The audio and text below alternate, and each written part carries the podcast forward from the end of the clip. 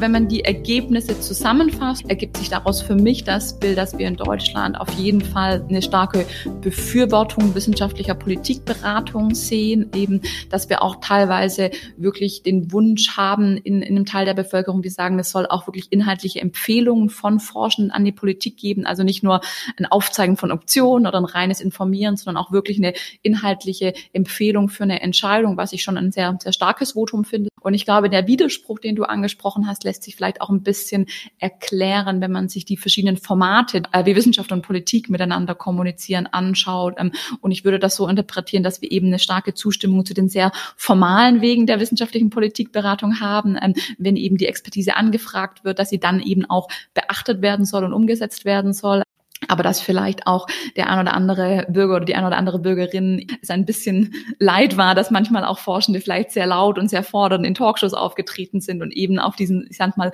nicht formalen Wegen zu Wort ähm, gekommen sind. So, so lese ich die Ergebnisse in der Gesamtschau, dass da auch eine Frage ist, auf welchen Wegen und in welchen Kanälen findet diese wissenschaftliche Politikberatung statt.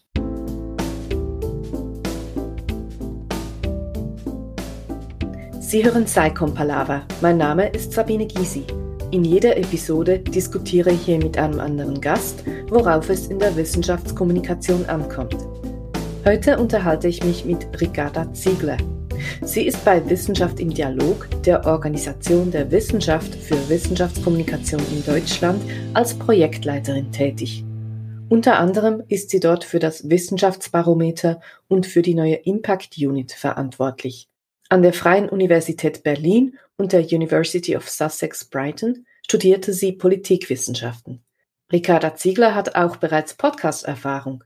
So war sie neulich in einem von mir sehr geschätzten Podcast zu hören, dem Viscom Quartett. Hallo Ricarda, schön, dass du heute dabei bist. Hallo Sabine, vielen Dank für die Einladung. Ich freue mich auch. Starten wir doch gleich mit dem Wissenschaftsbarometer. Die Ausgabe 2021 ist vor kurzem veröffentlicht worden. Wissenschaft im Dialog gibt das Barometer seit 2014 regelmäßig heraus mit bevölkerungsrepräsentativen Umfragen, die die Einstellung der Menschen in Deutschland zu Wissenschaft und Forschung abfragen. Könntest du uns zum Wissenschaftsbarometer 2021 einen Überblick geben? Welches sind die interessantesten Resultate und Tendenzen? Gerne. Mit dem Wissenschaftsbarometer 2021 haben wir das vierte Mal in der leider noch andauernden Corona-Pandemie ähm, Daten zu den Einstellungen der Deutschen gegenüber Wissenschaft und Forschung erhoben und ich glaube, das, sage ich mal, meist diskutierteste Ergebnis ist sicherlich das Ergebnis zum Vertrauen ähm, in Wissenschaft und Forschung in Deutschland.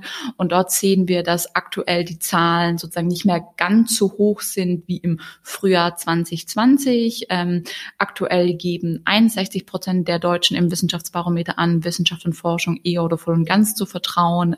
Das sind eben sozusagen weniger als im Frühjahr 2020, aber immer noch mehr Vertrauende als in den Vorjahren. Ähm, ein relevanter Teil durchaus auch mit 30 Prozent ist unentschieden und nur ein kleiner Teil sagt bei uns eben Wissenschaft und Forschung eher oder nicht zu vertrauen. Andere spannende Ergebnisse sind sicherlich ähm, die relativ großen Erwartungen sozusagen, die die Bevölkerung in Deutschland auch gegenüber Wissenschaft und Forschung im Wissenschaftsbarometer in den verschiedenen Erhebungen in den letzten Monaten und Jahren geäußert hat. Wir haben da eben gesehen, dass gerade auch sozusagen der Lösungsbeitrag, den Wissenschaft und Forschung zu Corona leisten, ähm, dass es da sehr hohe Erwartungen der Bevölkerung gibt, dass sich da sehr viel von Wissenschaft und Forschung erhoffen. Ähm, und auch generell sehen wir irgendwie in vielen Fragen und Items, ähm, die wir mit dem Wissenschaftsbarometer erheben, ein sehr positives Bild gegenüber Wissenschaft und Forschung in Deutschland. Ja, Hohe Erwartungen können ja zur Enttäuschung führen. Vielleicht ist das der Grund dafür, dass die Vertrauenswerte wieder etwas abgenommen haben gegenüber 2020?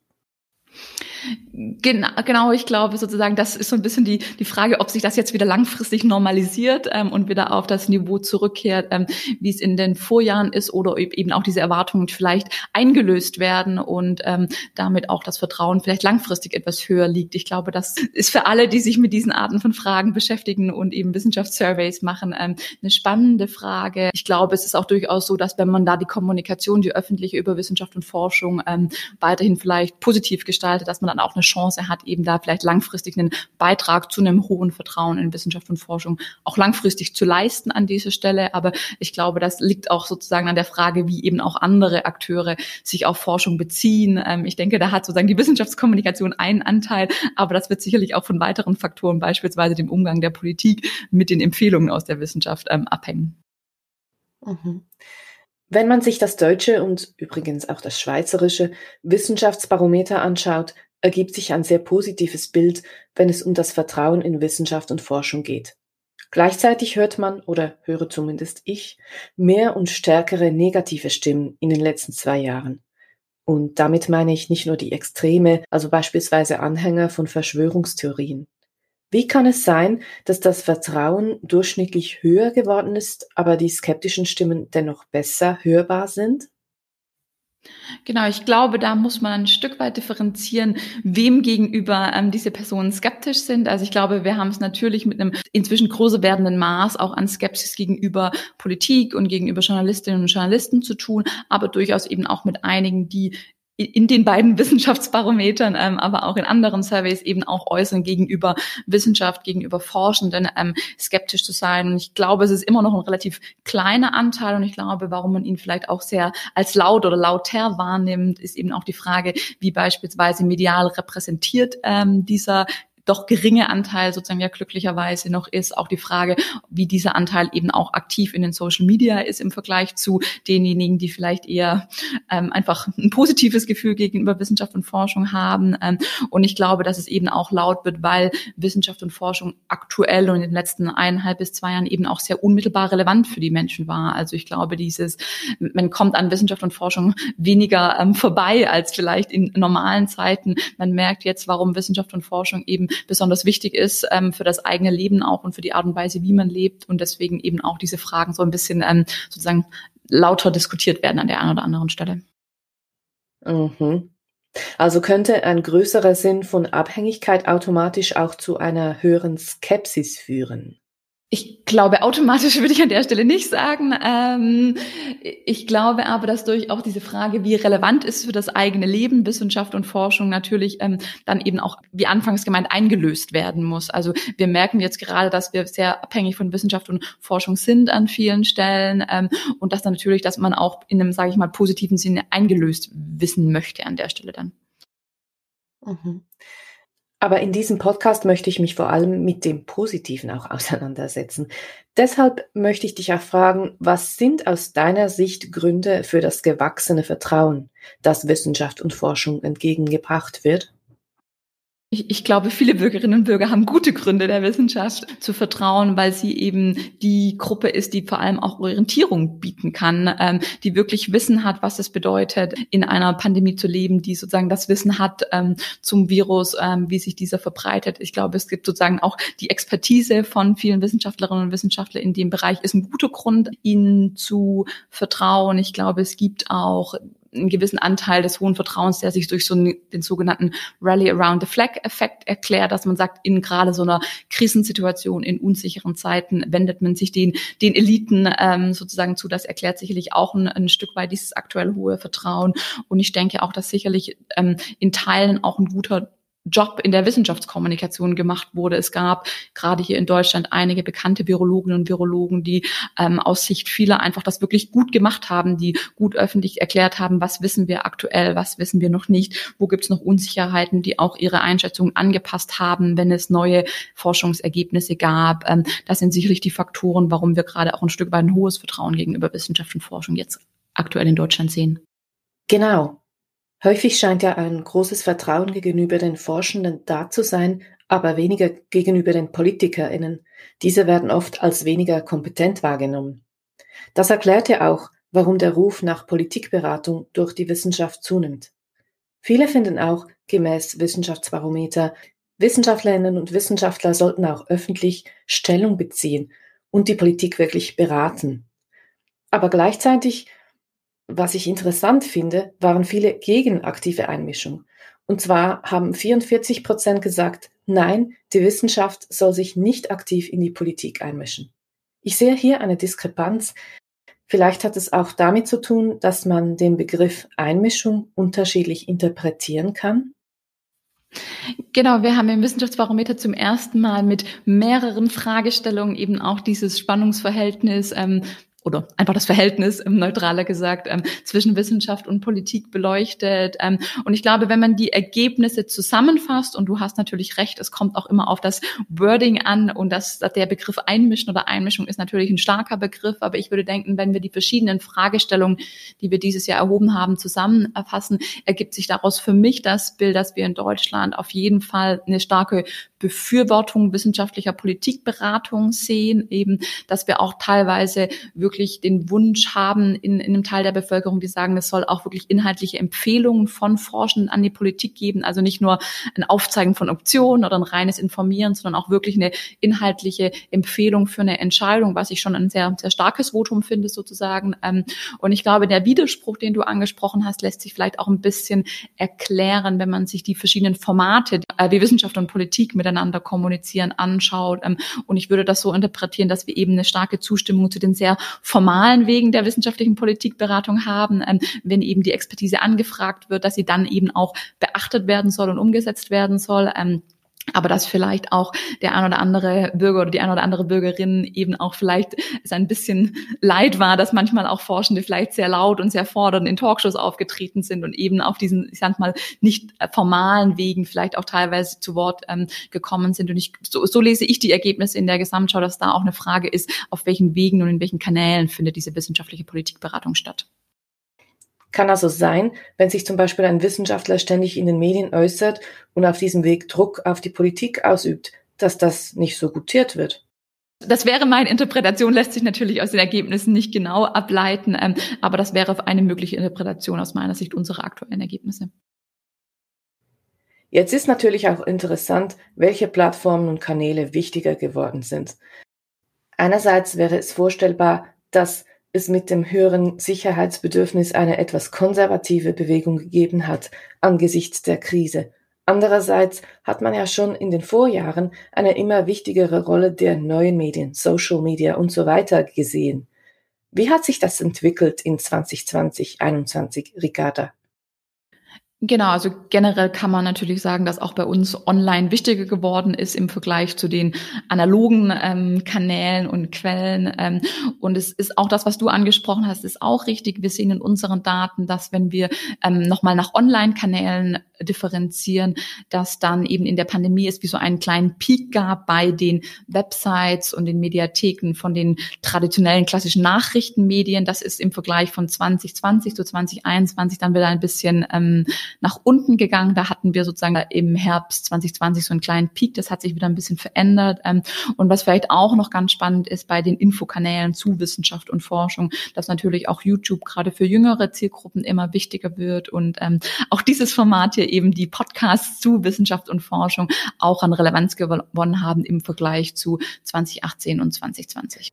Ja, wenn man nur an den Podcast von Drosten beispielsweise denkt. Genau, das ist, glaube ich, das prominenteste Beispiel.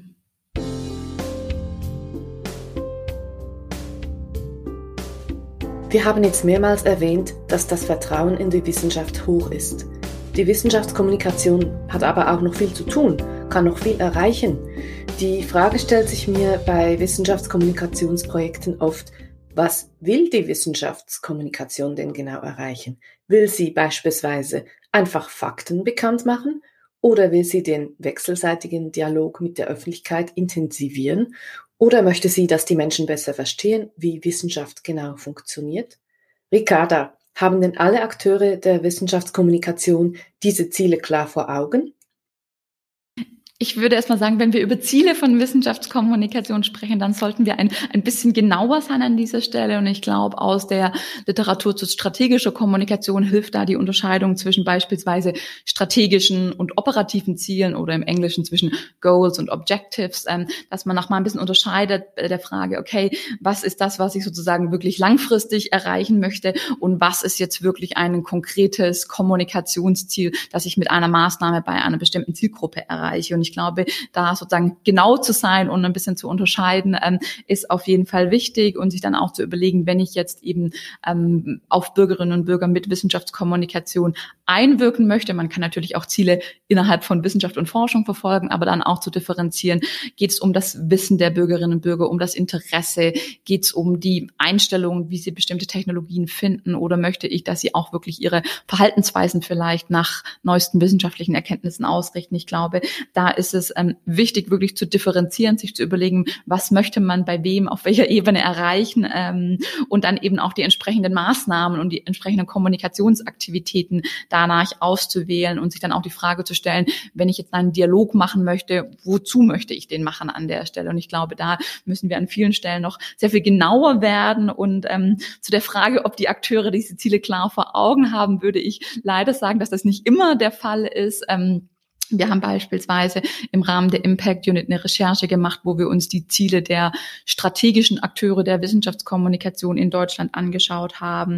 Wir haben dort 120 ähm, Dokumente von 39 Akteuren in, in, in der deutschen Wissenschaftskommunikation Landschaft analysiert und wir sehen dort eben, dass vor allem mit Wissenschaftskommunikation eben genannt wird, einen Nutzen für die Gesellschaft zu bringen, einen Dialog zu schaffen, eben aber auch auf das Wissen und das Interesse der Bürgerinnen und Bürger einzuwirken und dass eben aber Dinge wie der Nutzen für Wissenschaft und Forschung oder innerhalb von Wissenschaft und Forschung oder auch auf Verhalten einzuwirken, da nicht so oft oder kaum genannt werden. Und ich glaube, gerade auch wenn man sieht, dass Dialog häufig genannt wird, wiederum die Frage zu stellen, wozu denn eigentlich? Was soll der Dialog dann bringen, wenn man gleichzeitig den Nutzen für die Forschung nicht so sehr sieht? Und ich glaube, da ähm, müssen wir noch sehr viel mehr sozusagen diskutieren, in den Dialog kommen und da ein bisschen einfach die Zielstellungen auch präzisieren. Das sind ja auch einfach politische Fragen, ähm, die es auch dann sagen von den verschiedenen Akteuren zu beantworten gilt. Ja, ich sehe das oft, dass beispielsweise nicht genau unterschieden wird zwischen strategischen und operativen Zielen.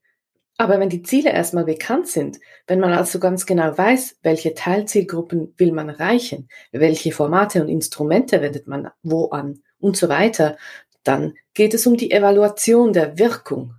Ich weiß, du hast das untersucht. Wie wird Wirkung von Wissenschaftskommunikation heute in der Praxis evaluiert? Genau, ich glaube, den ersten Punkt, der häufig leider in der Praxis nicht so erfolgt, hast du gerade schon angesprochen, nämlich, dass man einfach die Fragen der Definition von Zielen und Zielgruppen vor die Formatwahl stellt ähm, und damit genau diesen strategischen Weg geht. Und wir sehen leider, dass das oft nicht passiert. Ähm, viele Kolleginnen und Kollegen ähm, in der Wissenschaftskommunikation sind sich dessen auch total bewusst. Also oft ist es einfach auch die, die praktischen Realitäten ähm, oder auch die Abhängigkeiten, in denen man dann steht, die dem Wege stehen. Viele sind sich bewusst, dass man das mehr strategisch angehen sollte ähm, und dass es auch besser evaluiert werden sollte. Aber oftmals ähm, ist, findet das eben in der Praxis so nicht statt oder kann so nicht stattfinden. Ähm, und neben diesen, sage ich mal, mangelnden ähm, klaren Zielvorstellungen ist dann oft auch gerade, wenn wir Richtung Evaluation sprechen, ähm, wenn es darum geht, die Wirkungen dann evaluieren zu wollen, dass es dann natürlich entscheidend ist, welches Design wähle ich für die Evaluation und welche Methoden wähle ich für die Evaluation. Da sehen wir aktuell basierend auf unseren Analysen noch, dass es oft eben ein Problem ist, dass man versucht, Wirkungen und Effekte zu erfassen, aber nur einmal Daten erhebt und ich kann keine Veränderung oder keine mögliche Wirkung oder keinen intendierten Effekt eben feststellen, weder zum Negativen noch zum Positiven, wenn ich nur einmal Daten erhebe an der Stelle. Ähm, und ich glaube, so ein bisschen die, die dritte Herausforderung, die wir in unseren Analysen herausgearbeitet haben, ist dieses Verständnis von Evaluation. Ähm, und häufig wird eben Evaluation in der Wissenschaftskommunikation noch verstanden als, das ist der Punkt, wo ich dann allen erzähle, was für ein großer Erfolg dieses Projekt war. Und ich glaube, es wäre ein bisschen konstruktiver, wenn wir sowohl innerhalb der Projekte, aber auch in der Community mehr zu einem Verständnis kommen würden, Evaluation tatsächlich als systematischen Lernprozess oder konstruktiven Lernprozess zu verstehen und zum einen natürlich auch zu reflektieren, was bedeuten gewisse Ergebnisse, die auf eine sinnvolle, aussagekräftige Art und Weise erhoben wurden, eben für mein eigenes Projekt, aber auch noch ein bisschen mehr zu schauen, wie kann man Ergebnisse auch mit anderen teilen, wie kann man auch Ergebnisse, die vielleicht nicht so positiv ausgefallen sind, wie man sich das gewünscht hat, eben auch mit anderen teilen, damit wir die gleichen Fehler ähm, nicht an anderer Stelle machen oder auch, wenn man feststellt, ein Format eignet sich nicht für die Erreichung bestimmter Ziele, dass das andere nicht auch weiterhin nutzen. Ähm, wenn wir da noch ein bisschen mehr am Verständnis von Evolution arbeiten könnten, würde es, glaube ich, an vielen Stellen ähm, könnten einiges besser laufen. Mhm. Also auch eine gute gemeinsame Fehlerkultur. Ein wichtiger Punkt ist ja die Datenerhebung. Gibt es neben der quantitativen Messung auch Möglichkeiten, qualitativ zu messen? indem man beispielsweise Aussagen von wichtigen Stakeholders identifiziert und so weiter? Genau, also wir, wir versuchen auch ein bisschen davon wegzukommen, dass Evaluation immer automatisch der standardisierte Fragebogen sein muss. Ähm, das ähm, ist definitiv nicht so. Und es gibt auch gerade im Kontext von explorativen Vorhaben, also wenn ich vielleicht mal ein neues ähm, Format ausprobiere, eine kleine Innovation in, in meinem Projekt versuche, dass dann eben auch qualitative Methoden der Datenerhebung viel besser geeignet sind, um wirklich zu verstehen, was waren die Mechanismen, also was hat es jetzt bei den Beteiligten ausgelöst? Und das kann ich eben, wenn ich dafür wenig Vermutungen habe und wenig Vorwissen habe, eben auch über quantitative Arten ähm, und standardisierte Arten der Datenerhebung ähm, nur schlecht erfassen. Und ich glaube, es ist auch so, dass man gar nicht sagen, es wird Evaluation in der Wissenschaftskommunikation muss immer eine Wirkung feststellen. Es gibt auch ähm, sinnvolle Arten und Weisen, mit einer einmaligen Datenerhebung eben Interessantes über das eigene Projekt zu erfahren. Ähm, man sollte sich dann eben nur bewusst sein, dass man jetzt gerade eben keine Wirkung erheben kann. Ähm, dann lässt sich da auch gerade sozusagen in diesem Kontext viel Spannendes erheben, aber eben nicht über Wirkungen ähm, sondern über andere Dinge des Projektes. Du hast jetzt schon etwas über die Voraussetzungen erzählt. Nun, welches ideale Set von Voraussetzungen müsste denn erfüllt sein, um die Wirkung von Wissenschaftskommunikation wirklich aussagekräftig zu evaluieren? Ihr seid ja darauf spezialisiert bei der Impact Unit, die du mit aufgebaut hast. Genau, in der Impact Unit eben arbeiten wir Anfragen von Wirkungen und Evaluation von Wissenschaftskommunikation. Ähm, und es gibt da leider kein, sag ich mal, One-Size-Fits-All-Lösung für wie man Wissenschaftskommunikation oder auch Formate von Wissenschaftskommunikation evaluieren kann, sondern es beginnt natürlich immer mit der Frage einerseits, was möchte mein Projekt, ähm, was möchte meine Aktivität erreichen, bei wem, Fragen der Ziele und der Zielgruppen, aber dann auch des Erkenntnisinteresses in der Evaluation. Also, dass ich mir bewusst mache, was was ist jetzt eigentlich das, was ich mit der Evaluation rausfinden möchte, was ist meine Evaluationsfrage? Und das leitet dann eben ähm, mein Design, meine Methodenwahl, ähm, meine Analyse der Daten. Ähm, das ist sozusagen der Ausgangspunkt. Und da stellen wir gerne auch Tools bereit, wo man diesen, sich diesen Fragen mehr annähern kann, aber das lässt sich natürlich nicht ähm, extern pauschal von oben beantworten. Aber ich glaube, also insgesamt für die Community wäre es natürlich super, wenn wir mehr Evaluationsdesign haben, die wirklich auch sozusagen Wirkungsaussagen zulassen, ähm, die eben mehrmals Daten erheben, ähm, beispielsweise auch mit Kontrollgruppen arbeiten. Ähm, und ich glaube, auch einen Diskurs darüber zu führen, was wirklich realistische Ziele von Wissenschaftskommunikation sind. Oft ist es ja, man möchte mit einer eineinhalbstündigen Abendveranstaltung irgendwie auf das Vertrauen der Menschen einwirken, wo man sich dann auch die Frage stellen muss, ist das wirklich realistisch, ähm, dass über so eine kurze ähm, Zeit, dass sich wirklich sozusagen auch feststehende Einstellungen bei Menschen verändern. Und ich glaube, da, da könnten wir viel gewinnen. Wir können auch durch Evaluationen, die eher deskriptiver Art sind, ähm, viel lernen über Projekte und Formate. Ähm, und es ist aber gleichzeitig, wenn wir von Voraussetzungen sprechen, natürlich auch klar, dass es in der Wissenschaftskommunikation, in der Praxis mehr Kompetenzen und Ressourcen ähm, braucht, dass diese beispielsweise innerhalb der Einrichtungen oder durch Förderung zur Verfügung gestellt werden und dass gleichzeitig eben aber auch das ein Stück weit eingefordert wird, dass Evaluation äh, ein Teil von Wissenschaftskommunikation ist. Realistische Einschätzung, das ist ja auch ein sehr wichtiger Punkt. Häufig werden ja Dinge wie zum Beispiel Reichweite komplett falsch eingesetzt, indem man einfach sagt, ja, es soll viral gehen. Aber dass erstmal eine gewisse Anzahl reichweitestarker Entscheidungsträger das sein müssen und hohe Investitionen. Und ist wirklich die, die große Zahl oder die große Reichweite ähm, bei verschiedenen Personen das, was man wirklich braucht, um dann die Wirkungen zu haben, die man tatsächlich haben möchte. Also es ist ja auch die, die Frage der Reichweite um der Reichweite willen oder was soll damit dann tatsächlich bewirkt werden. Ganz genau. Nun, evidenzbasiertes Arbeiten ist ja nicht nur ein Anliegen bei der Evaluation, sondern auch für die Wissenschaftskommunikation ganz allgemein. Was ist hier besonders wichtig? Genau, ich denke, neben Evaluationsergebnissen bietet eben die Forschung zu Wissenschaftskommunikation, die Science of Science Communication einen ganz großen Pool ähm, an Wissen, an Evidenz, aus dem die Praxis der Wissenschaftskommunikation lernen kann. Äh, und ich glaube, damit wir da noch ein bisschen näher zusammenkommen und da noch ein bisschen ähm, besser werden in der Wissenschaftskommunikation an der Stelle, braucht es, glaube ich, Bewegung auf beiden Seiten, würde ich sagen. Bei den Praktikerinnen und Praktikern braucht es, glaube ich, eine gewisse Bereitschaft zu Reflexion und zur Offenheit, diese Ergebnisse ähm, heranzuziehen und dann auch sozusagen das eigene Vorgehen vielleicht an der einen oder anderen Stelle zu überdenken, anzupassen etc.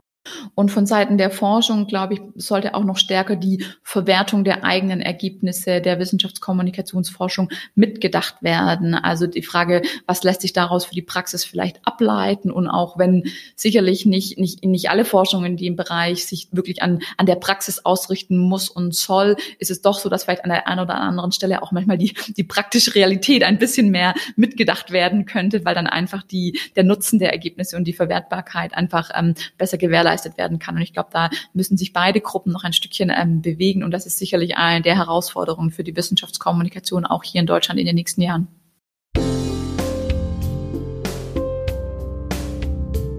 Zu jeder Ausgabe dieses Podcasts gehört auch ein Best Practice Beispiel. Bitte erzähle unserem Publikum doch über ein Wissenschaftskommunikationsprojekt, das aus deiner Sicht besonders erfolgreich oder faszinierend war. Genau, also ich würde ein Projekt nehmen, das mich sehr beeindruckt hat. Ähm, das ist nicht unbedingt ein Praxisprojekt, sondern eher aus dem Bereich der ethnografischen Forschung. Ähm, das, sind die, das ist ein Projekt von Emily Dawson, das sie in London mit verschiedenen Minority Groups gemacht hat. Und sie hat sich eben angeschaut, wie es in verschiedenen Minority Groups eben, welches Verständnis von Wissenschaft und Forschung da vorherrscht und hat auch ähm, zusammen mit diesen Gruppen verschiedene Orte der Wissenschaftskommunikation oder auch des wissenschaftliches Lernens, beispielsweise Museen besucht. Und ich glaube, aus, aus ihrer Perspektive und aus dem, was sie ähm, in ihrem Buch ähm, dann auch deutlich gemacht hat, können wir, glaube ich, sehr viel darüber lernen, wie nicht immer nur wir gewisse Gruppen nicht erreichen mit Wissenschaftskommunikation, sondern welche Mechanismen vielleicht auch wirklich aktuell in der Wissenschaftskommunikation im Wissenschaftssystem vorherrschen, die auch wirklich einen ganz aktiven Ausschluss ähm, von gewissen Gruppen betreiben. Und ich glaube, ähm, sozusagen ihre Perspektive auch mit einer gewissen gewissen sozialen Gerechtigkeitsperspektive auf diese Fragen von Wissenschaftskommunikation zu schauen, ähm, hat mich ein bisschen desillusioniert einerseits, was viele unserer Aktivitäten, mit denen wir, sage ich mal, vermeintlich wissenschaftsferne Zielgruppen versuchen zu erreichen. Aber ich glaube, wenn man das wirklich sozusagen in Zukunft angehen möchte, glaube ich, lässt sich daraus ganz viel lernen, dass wir viele Wissenschaftskommunikationsangebote grundsätzlich anders denken müssen, wenn wir eben auch Teile der Gesellschaft damit erreichen würden, die wir bisher nicht erreichen. Und insofern ist es ähm, ein, ein desillusionierendes Projekt, an dem Sie aber, glaube ich, für die Praxis, für die Zukunft sehr viel lernen. Auf jeden Fall. Das habe ich schon mit einigen Gästen hier besprochen, dass Angebote von Wissenschaftskommunikation noch niederschwelliger werden müssen und dass man vielleicht einige Teilzielgruppen noch genauer vor Augen hat und sie auch befragt, was sie interessiert und auch welche Formate sie interessieren würden. Genau, und ich glaube auch ihre Wahrnehmung, ihre Realitäten, wie sie darauf blicken und wie sie sich auch wiederum ausgeschlossen fühlen, vielleicht von vielen Dingen, die wir als selbstverständlichen Teil wahrnehmen. Ähm, das müssen wir, glaube ich, genauer ins Auge nehmen, wenn, wenn es ein ehrliches Anliegen ist, sozusagen mit allen Gruppen arbeiten zu wollen. Nun, wir sind schon fast am Ende der heutigen Episode. Gibt es noch etwas, das wir nicht angesprochen haben und das dir wichtig ist? dann kannst du es jetzt mit unserem Publikum teilen.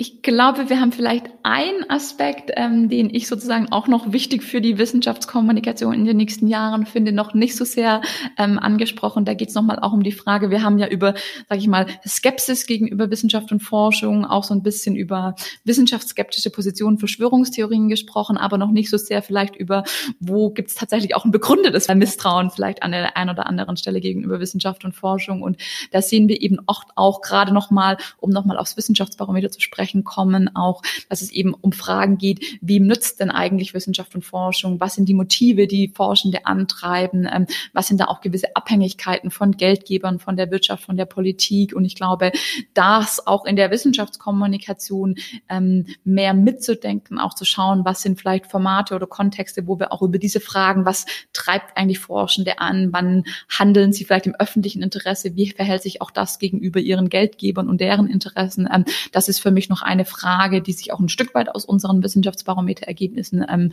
betrifft, die für mich sozusagen auch wichtig und spannend ist und für die ich auch glaube, dass wir darüber in der Wissenschaftskommunikation und in den verschiedenen Formaten und Kontexten, in denen wir öffentlich über Forschung kommunizieren, noch mehr nachdenken sollten. Und ich kann mir vorstellen, dass dabei Transparenz eine große Rolle spielt. Zum Beispiel auch darüber, wo die finanziellen Abhängigkeiten liegen. Ich glaube, über die Wirkung davon können wir noch gar nicht so viel sagen, weil das eben noch an kaum einer Stelle ähm, wirklich so ganz aktiv betrieben wird. Neben so diesen Transparenz, es kann man irgendwo einsehen, aber es wird natürlich selten proaktiv ähm, kommuniziert. Ähm, aber ich glaube auch aus einer aus einer normativen Perspektive heraus, wenn man sagt, irgendwie ist es wichtig, dass die Menschen über aktuelle Forschung Bescheid wissen, dass sie Prozesse und Methoden verstehen. Ähm, warum sollten sie da nicht auch ähm, verstehen, wie Wissenschaft ähm, ein Teil der Gesellschaft ist, wie es sich auch mit anderen gesellschaftlichen unterschiedlichen Teilsystemen ähm, verbunden ist und welche Abhängigkeiten dort bestehen. Ich glaube auch sozusagen gar nicht nur aus einer Wirkungsperspektive, sondern auch aus einer normativen Perspektive heraus fände ich das wichtig. Ja, herzlichen Dank für dieses spannende Gespräch, Ricarda. Danke, Sabine, für die Einladung. Vielen Dank. Das war Saicom Palaver. Mein Name ist Sabine Gysi und ich habe mich heute mit Ricarda Ziegler unterhalten, Projektleiterin bei Wissenschaft im Dialog. Links zu all den Initiativen und Projekten, die wir erwähnt haben, findet ihr in den Show Notes unter psycom.ch. Wenn euch dieser Podcast gefallen hat, bitte liked und teilt ihn und hört bald wieder rein. Bald gibt es neue Episoden.